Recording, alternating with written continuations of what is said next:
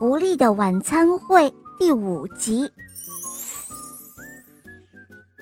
商店的老板瞪圆了眼睛：“哦，真的吗？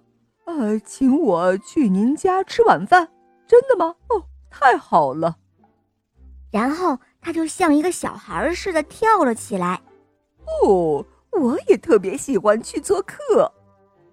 狐狸爸爸领着拿着门铃的客人。回来的时候，夜已经深了，但是狐狸的家里洒满了明亮的光，充满了美食的味道。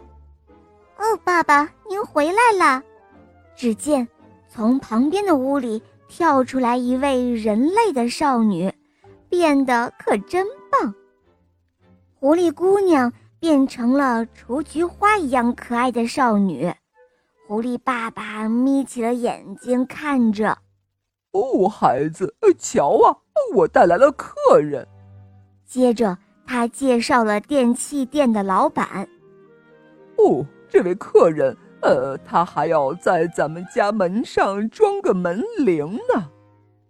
狐狸姑娘听了之后，欢喜的直拍手：“哇，真是太好了！那就快点装上这门铃吧。”于是，电器商店的老板。从裤兜里拿出了电池、铁丝，还有电线，在门上装起来。狐狸姑娘给门铃装了一个小野菊的花环。当电器老板走入房间时，他不住地环视着四周，然后又稀奇地看着那一张椅子、桌子，还有窗帘。狐狸妇女对这些有点担心，他俩互相看了看对方的脸，到底是哪里弄错了吗？嗯，有什么可疑的地方吗？狐狸爸爸站在电器老板的后面，他提心吊胆地说道：“哦，看来是房子太乱了。”电器老板耸了耸肩，慌忙说。哦不哦不，呃，挺好的房间。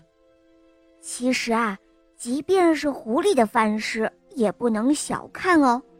就那天，他们的桌子上连酒都摆上了，他们的菜单是整只烧鸡、蘑菇色拉，还有用落叶烤的白薯，装着胡桃的年糕，另外，最后还有茶。